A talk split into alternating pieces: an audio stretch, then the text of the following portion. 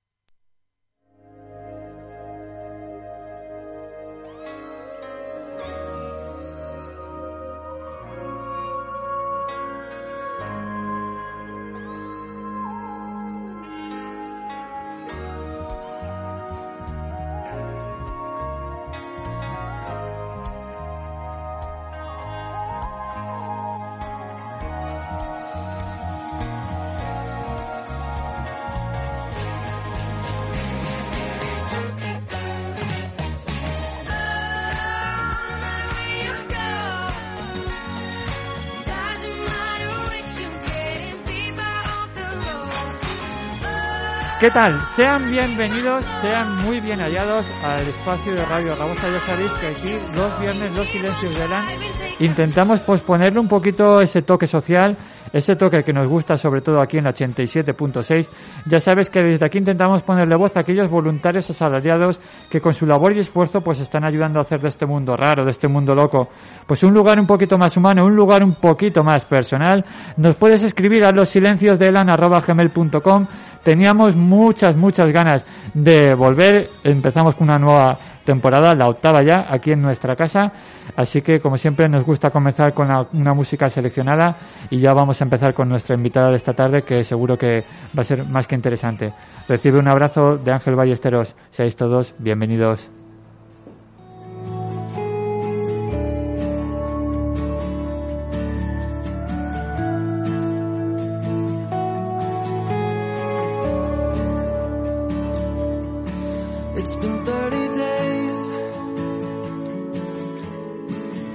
I've been without you, and it feels okay.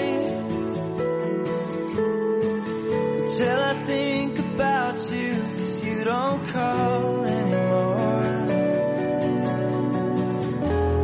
There's no show.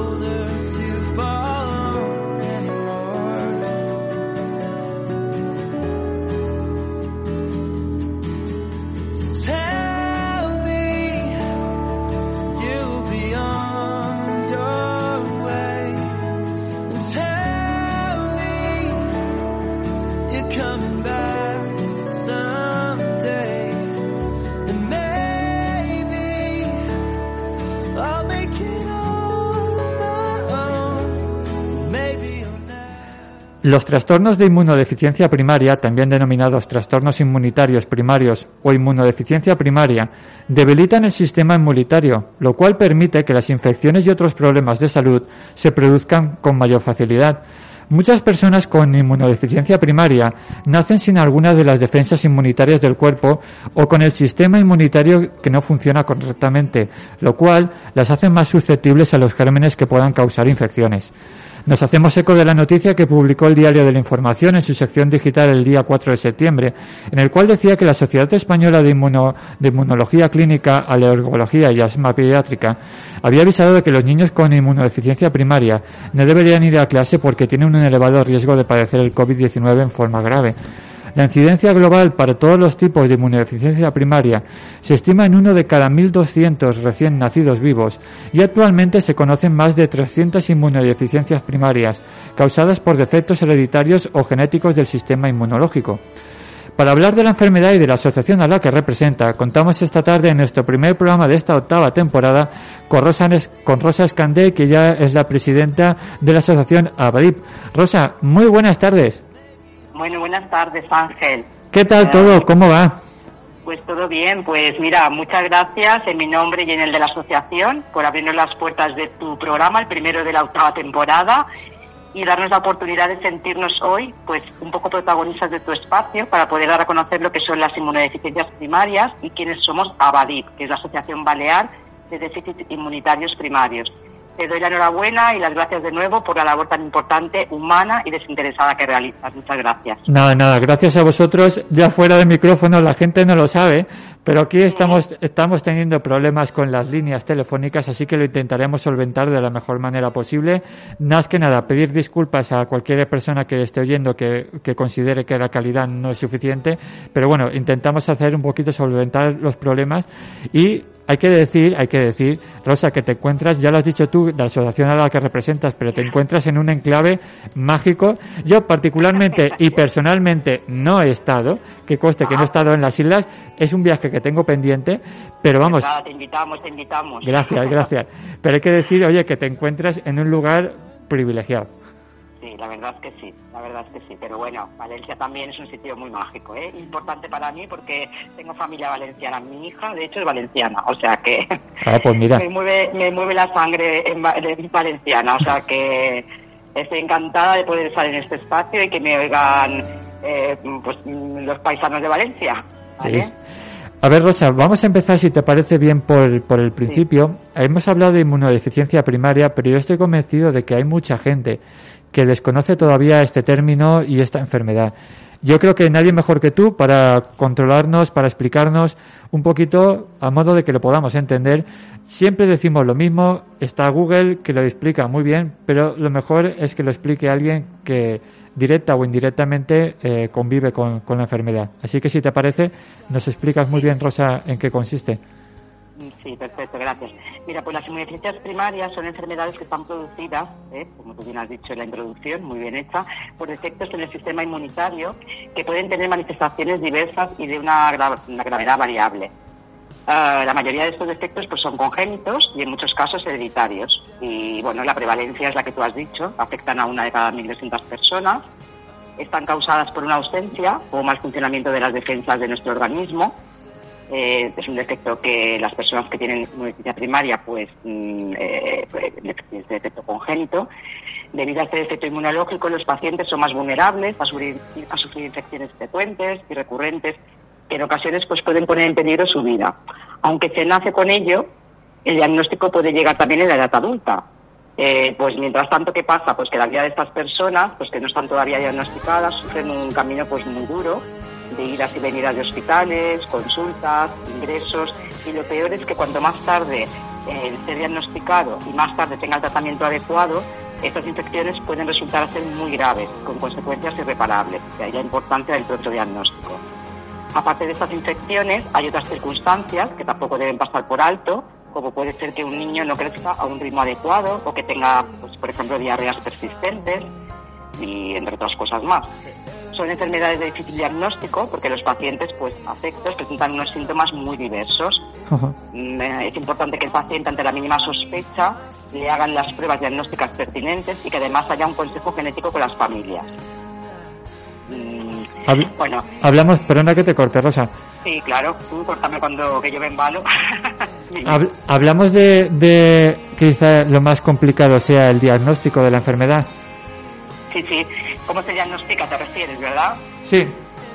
Vale, pues ah, simplemente pues es muy fácil porque realmente es una analítica de sangre, que es lo que puede determinar si tu sistema inmunitario está respondiendo adecuadamente frente a los invasores extraños, pues como bacterias o virus.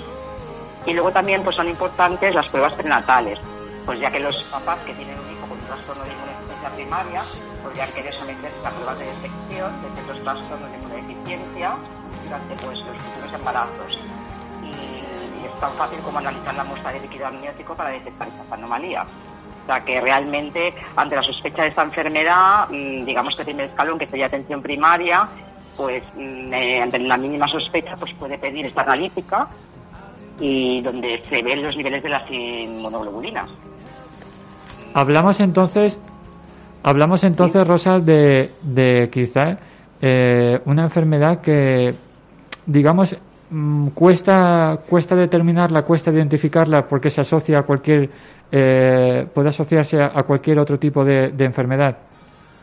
Sí, pero realmente como hay unos signos de alarma que realmente también, pues mira, nuestra página web, la página web de la Asociación Española y pues las otras asociaciones que hay a nivel nacional, está muy bien explicado que hay unos signos de alarma que pueden hacer sospechar al, al profesional, a quien de atención primaria o, o al del hospital, eh, que realmente pueden estar ante una ante una inmunodeficiencia primaria. Entonces, los signos de alarma eh, son varios, mm, que son pueden ser, por ejemplo, eh, historia familiar de defectos inmunitarios, que haya un bajo peso y estatura a pesar de una alimentación adecuada, accesos recurrentes profundos en piel u organismos internos, más de dos sinusitis en un año, más de dos neumonías en un año, más de cuatro otitis en un año, eh, dos o más meningitis o infecciones graves. Um, en caso de presentar pues dos o más de estos signos, se debería plantear la posibilidad de una inmunodeficiencia primaria y, por tanto, el niño pues debería ser derivado a un centro de referencia para su estudio. No sé si... Sí, sí, sí. Mm. ¿Sabes qué pasa, Rosa? Que el- a la hora de preparar la, la información para, para, para la, la realización del programa, claro, cuando hablamos de más de 300, que también lo he dicho, por cierto, en la introducción, más de 300 inmunodeficiencias primarias, estamos hablando de un abanico tan amplio de... Sí. que, que claro, el que más y el que menos, eh, que ya lleva un tiempecito en, en esta, en, en- en estos lares, que digo yo, eh, sí que es verdad que cuanto más, más grande es el abanico, más cuesta la identificación. Y cuanto más cuesta la identificación de una enfermedad, es un problema. Es un es un gran- problema. Pero por eso eh, esos signos de alarma yo creo que engloban muy bien um, lo que puede hacer sospechar, ¿no? Porque, a ver, pues cuatro infecciones, mm, o, sea, más de cuatro titis en un año, o dos o más meningitis, infecciones graves, o sea, son signos de alarma que son pues un poco llamativos. Pero bueno, sí que es verdad que no deja de ser una enfermedad de las denominadas poco frecuente, aunque realmente dentro de las minoritarias no somos tan minoritarias. Entonces, por ejemplo, aquí las más frecuentes, en las inmunodeficiencias primarias, pues son las que están producidas, por ejemplo, por un defecto de anticuerpos, que son las humorales, entre las que se encuentran pues la inmunodeficiencia común variable y las agamaglobulinemias, que es una falta absoluta de defensa. Eh, las IDPs, o sea, las inmunodeficiencias primarias, son catalogadas como crónicas, lo que te he comentado, Sí. puesto que no tienen cura y somos consideradas la menos minoritaria, aunque constituyen, como tú has dicho, hoy en día ya alrededor de las 400 enfermedades del sistema inmune. Sí, sí, es que estamos Mm. hablando de, de un, de, de, claro, de una causística bastante, bastante grande, ¿eh? sí, bastante grandes. Por eso Sí. que tan minoritarios ya no somos. ¿eh? No, es a ver, bastante... también te voy a decir una cosa. eh, Eso, en cierta manera, está muy bien, o sea, pero eh, quizá en algún puede, puede ocasionar o, o ser un, más un hándicap que otra que otra que, sea, que otra cosa. Más que nada porque el hecho de que sea, digamos, más conocida también implica que haya menos, ya nos lo dirás tú también como, como presidenta de la asociación, pero quizá también haya menos apoyo por parte de, de ya no solamente del, de la- del nivel estatal, sino por parte también de las personas, en el sentido de que, va, como esta ya la conocen, pues vamos a intentar, ¿sabes?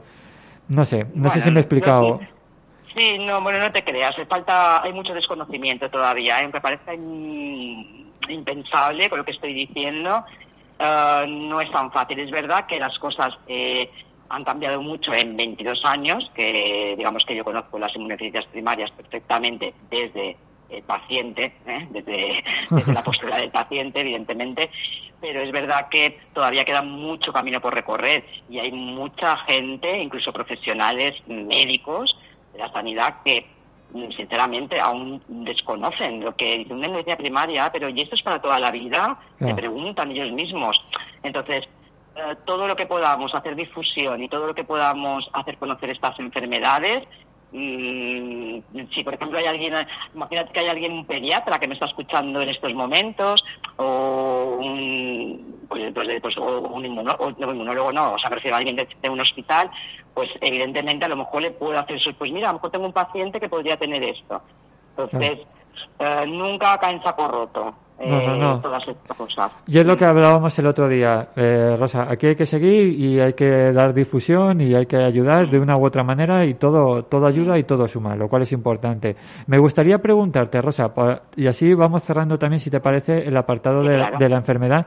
Es el tema de, hablamos de que es una enfermedad crónica, es una enfermedad hereditaria. Sí. Eh, la investigación hoy en día, ¿cómo está? ¿Qué hospitales de referencia tenemos para aquí en España a nivel estatal? Bueno, pues mira, podéis encontrar en nuestra página web, que es www.abadi.com, ¿vale? Que tenemos pues un directorio con todos los hospitales donde hay un servicio de inmunología en nuestro país, ¿vale? Que eso ya es importantísimo.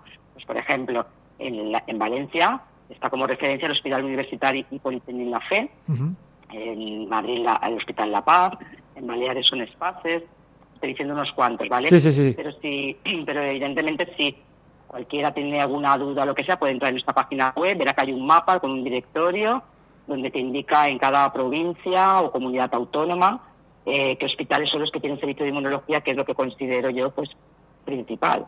Aunque hay muchos hospitales que lo pues está llevando a estos pacientes el servicio internista y también pues muy bien llevados. O sea que me refiero que tampoco la cuestión es que haya eh, centros donde conozcan esa enfermedad y lo que he dicho, que tengan un laboratorio potente para poder pedir estas pruebas eh, diagnósticas Ajá. y luego pues también genéticas, que también es una parte muy importante, la genética. Claro. Eh, importante y económicamente también importante. Efectivamente, sí, sí, sí, efectivamente, porque lo que puede ser un gasto, quizá mañana es un ahorro. ¿verdad? No, no, O que sea sí, Coincido, coincido. está, coincido. eso Y en, está clarísimo. y en cuanto al tema de la investigación hoy en día, Rosa, ¿cómo, ¿hay algún proyecto de investigación actualmente aquí? Es- principalmente es Estados Unidos quien realiza. Está claro que hoy en día, eh, con el tema del COVID, me imagino que muchos estudios de investigación habrán, se habrán frenado porque ya sabemos todos cómo está y lo que afecta a nivel económico. Pero, Sí. actualmente, eh, ¿tenemos algún estudio en marcha, Rosa? Bueno, a ver, estamos en ello, o sea, están estudiando en ello, me consta, ¿vale? Lo que pasa que, pues es, mm, ya sabemos que la investigación hoy es muy bonito, eh, todo el mundo quiere investigar y, queda muy bien la palabra investigación, pero luego realmente es, pero que lo haga otro.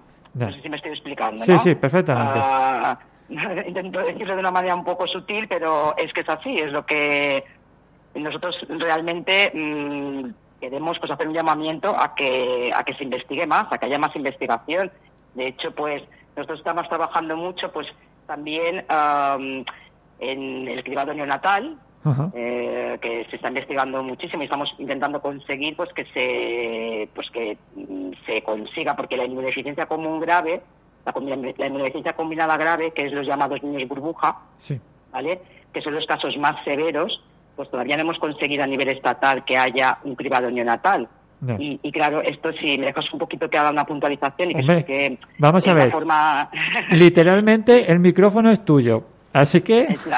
Pues nada, todo mío. Entonces, pues por ejemplo, en este caso, la inmunodeficiencia común gra- combinada grave, que son los llamados niños burbuja, son los casos más severos y es la forma más grave de inmunodeficiencia y constituye además una urgencia pediátrica. Los pacientes son asintomáticos hasta por lo menos los dos meses de edad, pudiendo llegar dicha condición asintomática hasta los seis meses.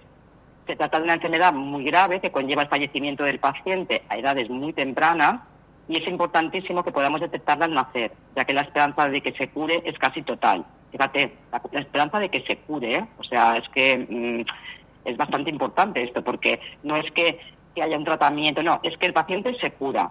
Entonces, el diagnóstico temprano al nacer, mediante la prueba de talón, seguro que todos prácticamente lo conocéis, que es una gotita de sangre, una cosa bien sencilla, nos facilitaría esta información que nos va a permitir curar al 90% de los casos mediante un trasplante de médula. Si Sí. este trasplante se realiza antes de los cuatro meses de vida, cuando el bebé todavía no ha sufrido infecciones importantes, la curación, repito, es que es total. Eh, de hecho, son niños completamente sanos después del trasplante. Si el diagnóstico es un poquito más tarde, pues se cura el 40 frente al 90 de los cuatro primeros meses. Con lo cual el- es importante, vamos, que, se- que consigamos que se apruebe el cribado a nivel estatal. El índice de prevalencia nos daría unos 15 casos anuales en España, partiendo de datos de prevalencia de otros países. ¿eh? Y evidentemente, pues cuando hemos tenido reuniones con los diferentes consejeros de sanidad, pues muchos, "Ah, es que es poco, pues son, son pocos, son pocos, pero nosotros siempre decimos lo mismo, aunque haya solo un niño Claro. que consigamos que se salve, que se cure, bueno, es que ya vale la pena. O sea, ya vale la pena que esté este cribado pues implantado. Entonces luego, pues la Asociación Abadi, pues junto a la Asociación Española de Déficit Inmunitarios Primarios, que es AEDIP, ha pedido incluir en la cartera de servicios comunes del Sistema Nacional de Salud la prueba del cribado neonatal a Ajá. todos los bebés para la detección precoz de la inmunodeficiencia combinada grave, que es la enfermedad esta de los niños burbuja. Sí. Eh, la asociación ha presentado ante el Ministerio de Sanidad, Servicios Sociales e Igualdad una solicitud administrativa reclamando formalmente que se incluya de forma urgente esta prueba, ya que consideramos que se trata de un imperativo moral que salvará vidas. Y bueno, y esto, pues también tengo que dar la noticia de que estamos muy contentos porque precisamente hace tan solo 72 horas que la Comisión de Sanidad del Senado ha aprobado por unanimidad una moción presentada por el Grupo Parlamentario Socialista por la que se insta al Gobierno actualizar la cartera común de servicios sobre el cribado neonatal de las inmunodeficiencias combinadas graves. O sea que No, no, esperamos no. que esto sea ya un- una realidad y si me está oyendo alguien que tenga peso, pues que se apruebe lo antes posible porque la verdad es que que, la, que, que, bueno que esto tendría que ser mm, universal. este Sí. No A ver, es lo que, lo que hablábamos, lo que estuvimos hablando el otro día, y es el tema de que esto es una gran noticia, Efectivamente. pero claro, esto es el primer pasito de otros muchos pasitos que vamos a tener que dar, pero es verdad que más vale darlo que, o sea, que, que no, Sí, que no sí. tenerlo, desde luego. O sea que Efectivamente. lo que pasa es que al final. Rosa, al final el problema es que uno tiene la sensación de que estas cosas que celebramos tan alegremente y, y expresamos una alegría inmensa de, de poder, digamos, haber hecho este paso tan que, oye, es un paso muy, muy, muy, muy importante, ¿eh? hay que tenerlo en cuenta. Importantísimo. sí. Pero claro, Sí. es que cuando lo analizas fríamente, que te da una rabia y una impotencia el que, el que estemos disfrutando y, y- y celebrando esto y que no sea, ¿sabes? Y que no se haya realizado de una manera, mm, no que sé, tan natural o, o- o, ¿sabes? Que no, que no haya, que no haya presiones por ningún tipo. Entonces, Mm. a veces, es, a veces es un poco frustrante, ¿no? Eh, Mm, Bueno, muy frustrante porque además nosotros a lo mejor estamos, te digo, hace años que estamos tan- con este tema y, además arropados por profesionales sanitarios de diferentes ah, lugares de España que, bueno, mm, a los cuales bueno, estoy súper agradecida, pero aún así, ¿qué pasa? Damos todos los pasos, hablamos con los diferentes consejeros. En cuanto cambian, ah, pues, mm, pues han pasado cuatro años, eh, las personas ya no son las mismas las que hay al frente de, de tomar estas decisiones y todo tenemos que volver a empezar Sí. de cero. Todo, Claro. todo, todo, todo. Entonces, pero nosotros lo decimos, mm, somos optimistas, luchadores y vamos a seguir hasta que lo consigamos, porque creemos que esto tiene que ser una cosa que ya tendría que haber estado implantada y ya es una realidad. O sea, confiamos en que esto eh, pronto, pronto esté implantado y todos los niños que nacen se les haga esta prueba, cuando además es que hay, fíjate, la- el Sistema Nacional de Salud, cuántas enfermedades tiene en su cartera de salud para hacer el cribado, muchísimas. Claro. Mm, hoy en día, pues es verdad que hay comunidades que ah, frente a otras pues son menos, ¿no? Porque creo que hay un mínimo, no recuerdo ahora cuántos son, no sé si son 12 o 13, y hay comunidades pues que tienen más, pero bueno, mm, lo importante es ir consiguiendo poco a poco que, que se vayan implantando estos tipos de cribados. Ujú. Rosa, ya que has ido iniciando también la labor de la asociación, me gustaría sobre todo que nos presentaras a Badib cuándo se funda, porque tú hablabas de que eran alrededor 20 de 22, 23 años, ¿verdad? Comentabas que estabas aquí con bueno, la... esto a nivel estatal, sí. Lo que nosotros a nivel balear, ¿vale? Ah, es un, pues ah, nace el 6 de octubre del 2009, ¿vale? Con lo cual hace 10 añitos, 11 años, ¿vale? Y esta Yabadim nace, pues, por la necesidad de un grupo de padres y madres y de los propios afectados para unir esfuerzos, criterios y, bueno, y compartir esas dificultades ah, ante esta problemática. Sobre todo en encontrarte solo. Para mí es importantísimo mm, el saber que hay gente como tú, que te escuchen, que te sepan. Para mí es una enorme satisfacción pues el poder informar a las personas ah, cuando a lo mejor se les acaba de diagnosticar, que es lo que a mí me pasó, pues el saber mm, dónde puedes dirigirte, mm, alguien que te dé la mano, que te acompañe, que te sepa guiar. Eso para mí fue la mejor terapia que he tenido en mi vida. Y egoístamente la gente me da las gracias, pero soy yo que tengo que dar las gracias a las, a las personas porque a mí me hace sentir esto, pues imagínate. mm, No, no, no. Inmenso, inmenso. Sí, Sí, de hecho, sí. es que ya, te lo, ya, ya lo hablamos, Rosa. Es decir, que esto egoístamente es un beneficio también para, para, para nosotros. Pero, Pues, y lo bien, y lo bien que te sienta como persona y como ser humano el poder ayudar a otra persona. Sí, sí, sí. Eso no tiene precio, ya- o sea, no, no, no tiene precio, económicamente no tiene precio. Y desde aquí siempre lo hemos defendido, es decir, que cualquier forma de voluntariado es buena, desde el que ayuda al, al anciano, desde que el que da dinero, el que difunde la información, el que monta un stand, todo suma. Pero cuando lo haces y ves que hay una gratificación detrás, ¡buf! Te, te da un impulso de, seguir luchando y de seguir trabajando que, que de verdad. Que- Sí, sí, que sí, eso- no, no, lo describes perfectamente y es así, ¿eh? Y, y bueno, también te lo comentaba el otro día y lo digo ahora que es verdad que, hay mucho trabajo que hacer, pero bueno, eh, esto pues mm, lo haces pues con una energía y un... Yo de verdad que para mí, ya te lo digo y lo vuelvo a decir, para mí ha sido mi terapia, o sea, siempre lo digo. O sea, ha sido una terapia. Yo, por ejemplo, en mi caso, eh, no soy yo la paciente, yo no tengo una inmunodeficiencia primaria, pero la tiene mi hija, que mi hija hoy en día pues tiene 22 años, pero fue diagnosticada con 14 meses, fíjate, la carrera que llevo Sí. en este en este campo. Y, y bueno, y tengo que decir que yo pues a lo mejor la niña tenía tres añitos cuando yo eh, encontré a una persona que estaba eh, llevando la estaba dentro de la Asociación Nacional aquí en Baleares que se llama Paquita, tengo que decir su nombre porque la verdad es que me ha ayudado muchísimo y ha sido la presidenta hasta ahora prácticamente. Y para mí, pues esto, el no sentirte sola, el sentirte arropada, que alguien te sepa mm, entender, entender, eso es importantísimo. Sí. Y bueno, eh, sinceramente creo que nosotros a todos los que podamos ayudar, pues mm, o cualquiera que tenga una duda con todo lo que está, que estamos diciendo ahora, pues yo encantada de que me llamen, yo si quieres luego te dejo mi teléfono incluso, Sí, para no. que se puedan poner en contacto conmigo y está la página web y bueno. De hecho, de hecho, mira, no sé si lo habíamos dicho, yo creo que sí, pero si no, da igual, lo- no, no está de más recordarlas. www.abadid.com es A, B, A, D de Dinamarca y de Italia, Pamplona.com, abadid.com. Ahí podéis encontrar toda la información, podéis también eh, el contacto para trabajar con ellos. También tienen los enlaces para nivel estatal, para que la gente que no encuent- se encuentre en Baleares, más que nada, para que sepa también a dónde dirigirse. Pero, Efectivamente, que también tiene su página web, Exacto. AEDIP, también lo digo, porque también hay un foro de pacientes allí donde plantean las dudas y están todas eh, contestadas por médicos, por inmunólogos profesionales. O sea que también es una forma que, que bueno, que es fácil, ¿no? De ponerse en contacto y introducirse en este foro. Sí, no, no, mira, que tengan. Ya lo has dicho tú, Rosa, perdona que te haya cortado. Ya lo has dicho Sí, tú, no, no, no. pero pero es algo que a mí, de verdad, hay en pocas pocas eh, páginas web de enfermedades o de asociaciones que, que tengan esa, esa ayuda, ¿no? Con ese foro y sobre todo respaldado respaldado por gente, como bien decías tú, con gente médica y profesional. O sea que es, Exacto, sí, es muy pocas, ¿eh? Es muy pocas, lo cual es, da- es digno de alabar, ¿eh?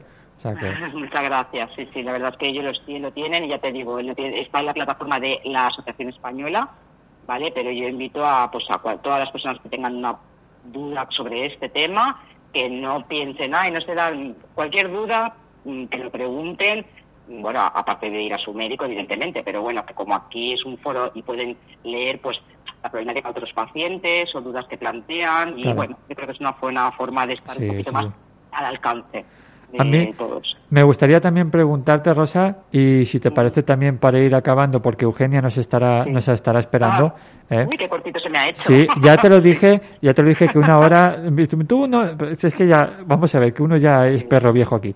Entonces, sí, a pesar de ser joven, sí que te quería decir, Rosa, o, o que nos contaras un poquito las actividades que vamos a tener de cara a este trimestre o, o planificadas ya para de cara al curso que viene, porque volvemos a hacer referencia al COVID-19, que, que tambibién habrá hecho su, su, habrá dejado su imprenta también.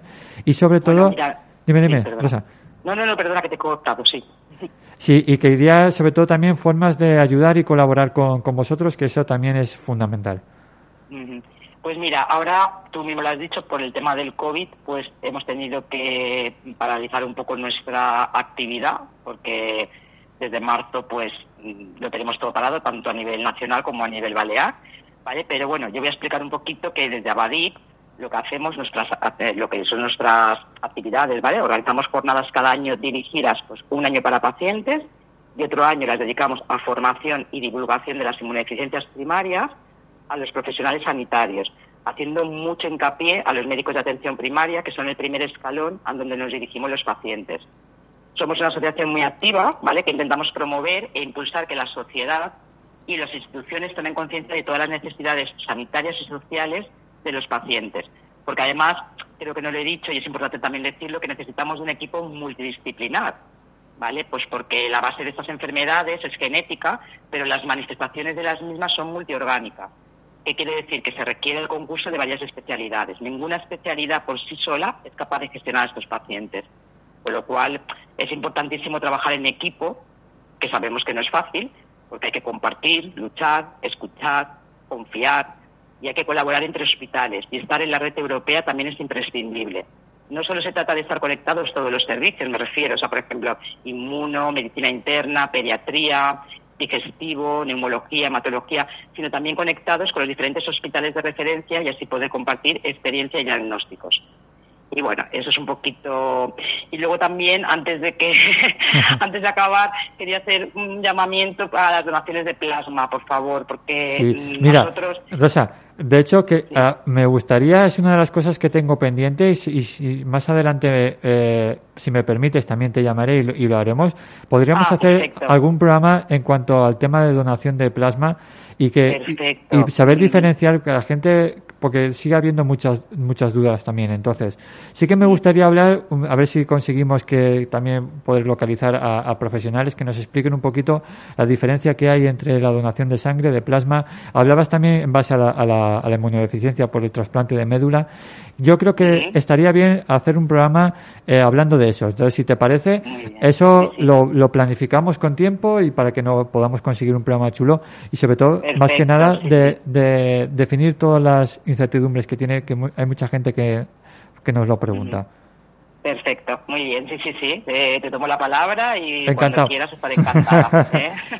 ya he hecho he hecho el paréntesis puedes puedes seguir Mm, ah, bueno, pues nada, no, simplemente pues era esto, quería hacer el llamamiento de plasma, pero bueno, ya haremos este programa, pero eh, la, pues era un poco el desconocimiento que hay con las donaciones de plasma. Mucha gente lo sabe, lo conoce, pero hay mucha otra que no. Incluso yo misma, pues antes me pensaba que una donación de sangre ya englobaba lo del plasma, o sea, que tampoco no y no es así, pero bueno, aprovecharemos para hablar en este programa especial, ¿vale? Y luego también quería hacer un llamamiento al tema de la vacunación de la gripe, que por favor, ahora que empieza la campaña, importantísimo los grupos de riesgo que se vacunen de la gripe. Sobre todo, pues también los familiares que están en contacto con estos grupos de riesgo y que no tengan miedo a vacunarse. Vacunas sí, por favor. Hay que vacunarse de la gripe. Sobre todo en la situación que estamos ahora mismo. Y bueno, no sé si me quieres preguntar algo más porque no me quiero tampoco. No, no, porque estaba, pens- estaba pensando en Eugenia, que seguramente me dirá, no me llama, no me llama. Entonces, como no, le, le diré que la culpa ha sido tuya, así que no, que no, que es broma. Vale, nada. No, lo que sí que haremos, Rosa, más adelante, eh, hablaremos un poquito, un poquito más de la asociación. Estaremos Sí. también conociendo más actividades que hayáis hecho con los socios. Podré- exactamente, Exacto. te podré explicar las que tenemos pensadas, pero que todavía no hemos podido completar, esperando un poquito que pase esta situación, Por eso. ¿vale? Eh. Y, y bueno, y te agradezco muchísimo Nada. la oportunidad que nos has dado, ¿vale? Nada, Rosa. Pues Rosa Escandey, agradecerte la presencia hoy aquí en esta octava temporada, aquí como presidenta de Abadip. Así que si te parece, Gracias. estamos en contacto y un abrazo enorme. Vale, gracias Ángel. Un placer. Gracias, Hasta luego. Ah, adiós, buenas tardes.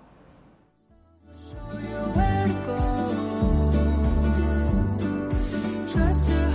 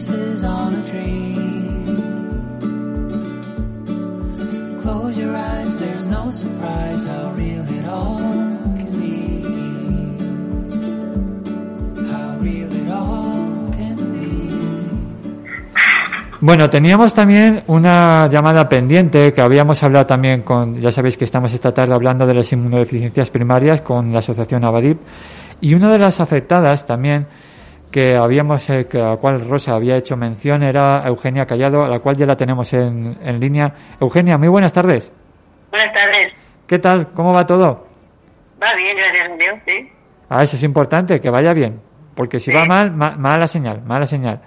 Sí que nos, mm, Eugenia, hemos estado hablando también un poquito de, de la asociación, pero sí que es importante también conocer el lado humano, ¿no? El lado que va afectando la enfermedad. Y nos gustaría, Eugenia, que nos contaras un poquito eh, tu caso, cuándo surgió, eh, cómo te la diagnosticaron, cuándo empezaste a formar parte de, de la asociación de Abadip. Bueno, a mí me diagnosticaron hace 25 años. Y yo eh, empecé a ser socia de Abadí a consecuencia de que me estaba poniendo el tratamiento y había una madre de un paciente y me comentó que estaban haciendo aquí una, un- una sede en Palma de, de una asociación que se llamaba Abadí, que si me interesaba y yo les dije que sí, que, que me interesaba porque era más que nada para ayudarme a, a entender mi enfermedad y ayudarme también a comprender por qué me había, me había pasado a mí. Ajá. Tú, desde primera hora, Eugenia, me gustaría eh, hacerte una pregunta personal y si, y si, y si no la quieres responder, lo, lo puedes hacer perfectamente. ¿eh? Sí que me gustaría preguntarte, Eugenia, ¿desde primera hora confías o confiaste en, la, en, la- en una asociación para llevar o conllevar tu problema? Yo en primera hora, desde que me lo comentó y me estuvo hablando de ella, y la, y la sensación de tranquilidad que me daba a saber que me comprendía la enfermedad que yo tenía en el momento. Además, estuve estuve la- en la junta y sigo estando estando en la junta.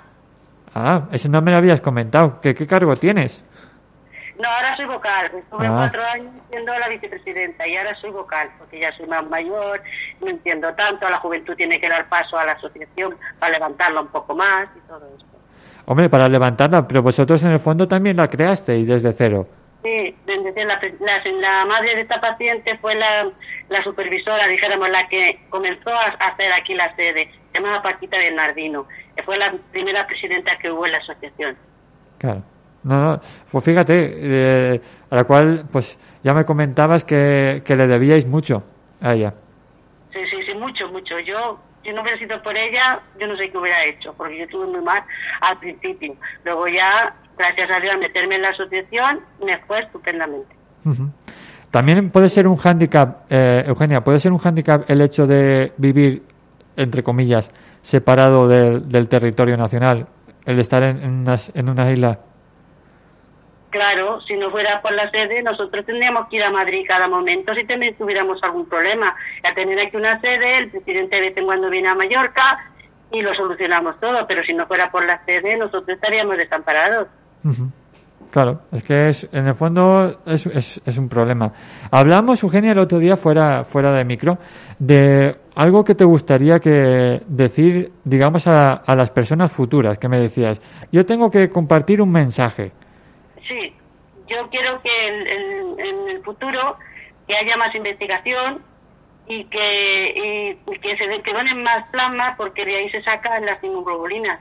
Y eso es el mensaje que yo quiero dar.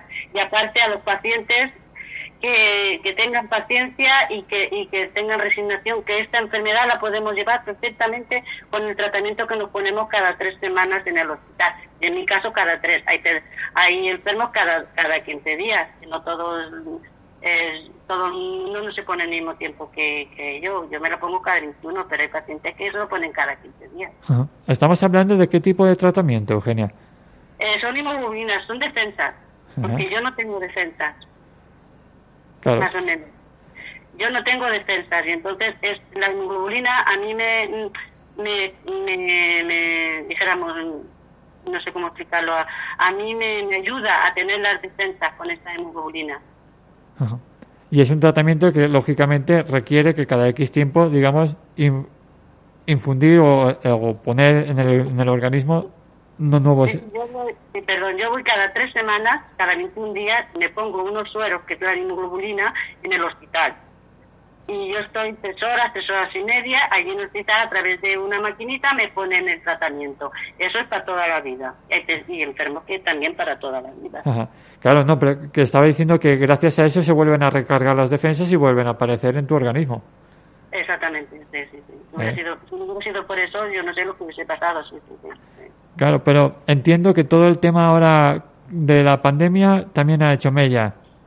Sí, hay que tener más cuidado. Los, los pacientes como nosotros hay que tener mucho cuidado porque como cojamos un mínimo lo vamos a pasar muy mal. Y, y nosotros yo recomiendo que por favor las personas que tengan esta enfermedad, como todas, que tengamos mucho cuidado en donde nos metemos, co- como que estamos siempre con la mascarilla puesta, por favor.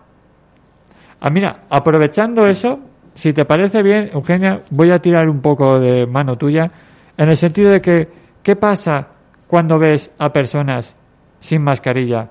Fiestas que se celebran y la gente va sin mascarilla. Eh, vas andando por la calle y la mascarilla en el codo. Mm, pues, ¿Qué, lo qué- que- qué sientes? Porque si, si digo yo lo que siento, mm, creo que mm, sería una lista, una lista de bastante improperios que, que, que vamos, que no en antena no se pueden decir. Yo en mi caso me siento impotencia, porque yo no sé, la gente se ve que no les llega de cerca. Si les llegara de cerca no haría las tonterías que hace la juventud, como gente mayor que yo he visto, que lleva la mascarilla en el codo y paseando y hablando al lado y fumando. Yo lo veo, para mí es que me pongo, por eso no salgo casi. Yo eh, salgo por la mañana a caminar muy tempranito con mi mascarilla puesta y luego me quedo en casa porque es que le tengo pánico, porque la gente no es responsable. Ya no ser responsable, tú tienes que ser responsable de lo que está pasando. Eugenia, como también representante de la asociación, eh, me gustaría saber, porque la verdad es que no hemos tenido casi tiempo de preguntárselo también a, a Rosa, eh, ¿qué tipo de servicios pueden encontrar la gente? Aparte de, de- de un grupo de apoyo, ¿qué más eh, ofrece la asociación? Bueno, la asociación hace mucha ayuda, incluso gente que no sabe dónde ir a arreglar eh, arreglar cosas o como eh, eh, informarse de, de, de- de cosas que no entienden, ayuda psicológica también. A La asociación ayuda a mucha gente. no sé si tienes el número o el registro de cuánta gente hay eh, actualmente en la asociación. No, ahora mismo no lo tengo, porque como se han ido apuntando más gente, no tengo ahora mismo el registro. Eh, aquí lo que es en Baleares no lo tengo, ni en, bueno, y lo que es en, en- en Nacional, en España, tampoco lo tengo. Bueno, pues si- a ver si me puedo hacer con el dato si lo, lo compartiremos también en las redes sociales, más que nada Sí. para que la gente, sobre todo que tenga alguna duda de las islas, pues, pues sepa también lo, donde eh, que, que sea consciente de que no es un grupo pequeño, sino que estamos hablando de que hemos dado ayuda a mucha a mucha gente. a mucha gente. Nosotros está, bueno, la asociación está ayudando a mucha gente también de, aparte de, de Palma, está Ibiza, Menorca, todo, todo lo que es la isla, no solamente Palma, está, estamos, hablando de toda la isla. Sí, no, no, pues yo digo que cuando hablamos, yo me refería, y si a la gente lo ha entendido mal, yo cuando hablaba de la isla me refería a, a todas en general, sino Sí, no, sí. no a la de Mallorca en concreto, pero, pero que es importante. Pues no sé si Eugenia eh, querías comentar algo más o simplemente también darte las gracias pues por haber aceptado la llamada eh, Sí. esta tarde aquí en los silencios de Elan para hablar un Sí. poquito de, de algo que por desgracia te toca te toca de, de lleno Me toca de lleno. Si yo lo que quisiera, si, con tu permiso, es recalcar a la gente que tiene esta enfermedad que no se venga abajo. El que tiene, que si se pone en contacto con nosotros tendrá ayuda permanente. Bueno, ya has conocido a Rosa telefónicamente. Es una, una chica que está, eh, que es servicial. Todo, todo la, lo que pertenece a la Junta somos serviciales. Con la que nos digan algo, nosotros estaremos pendientes. Y también uno, eh, una mención especial para Paquita que Paquita fue la, la de todo esto gracias a ella, tenemos que darle gracias a ella de, de tener esta, esta serie aquí en Baleares. Y les doy muchas gracias y estoy eternamente agradecida. Pues. Eugenia Callado, muchísimas gracias esta tarde por estar con nosotros y un abrazo enorme, ¿vale? Aquí nos tenéis para lo que necesitéis. Gracias a ti por darnos voz y, y que la gente nos oiga a, a la asociación y aparte de esta enfermedad que es, es muy mal de llevar. A ver, hay gente, hay personas que la llevan muy mal, otras no, pero otras personas, la juventud que empieza ahora lo lleva muy mal. Gracias a vosotros que todo esto, de- de verdad, muchas gracias. Pues un abrazo muy fuerte y buenas tardes, Eugenia. Buenas tardes. Hasta, hasta luego.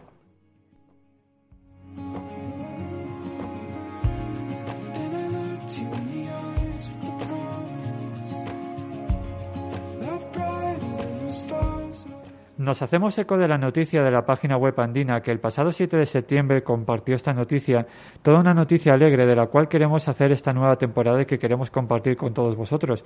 La noticia decía que un niño de 5 años que nació con una enfermedad de- del sistema inmunitario que lo hace propenso a adquirir fácilmente infecciones graves y otros problemas de salud, entre ellas el coronavirus, recibió tratamiento especializado para estabilizarlo en el Instituto Nacional, el Instituto Nacional de Salud del Niño de San Borja, para lograr viajar el día de hoy, en ese caso que era cuando salía la, la noticia el 7 de septiembre, mediante un vuelo humanitario a los Estados Unidos, a fin de completar un tratamiento y lograr una oportunidad de vida. El menor natural de, de Iquitos fue diagnosticado con una inmunodeficiencia primaria, mutación del receptor tipo 1 del interferón gamma, que es una variante genética que altera la humanidad. Es el primer caso detectado en Perú en esa enfermedad rara y que, como bien decíamos, estima la presencia de uno por cada un millón de habitantes. Estamos hablando de una enfermedad inmunitaria de otras tantas con las cuales hemos tocado aquí. Daros las gracias a todos por estar aquí de nuevo una octava temporada. Volvemos con mucha energía. La verdad es que agradecer a toda la gente que está ayudando a hacer de este mundo raro, de este mundo loco, pues un lugar un poquito más humano, un lugar un poquito más personal. Aquí tenéis vuestro altavoz. Podéis dirigiros a losilenciosdeelan.com, visitar nuestra página web www.losilenciosdeelan.com sin más, recibo un abrazo de Ángel Ballesteros, seáis todos bienvenidos y volvemos aquí en nuestra casa en la 87.6 en Radio Rabosa. Darte las gracias Radio Rabosa por estar aquí y acogernos como siempre lo haces. Recibo un abrazo de Ángel Ballesteros, nos vemos la semana que viene. Adiós.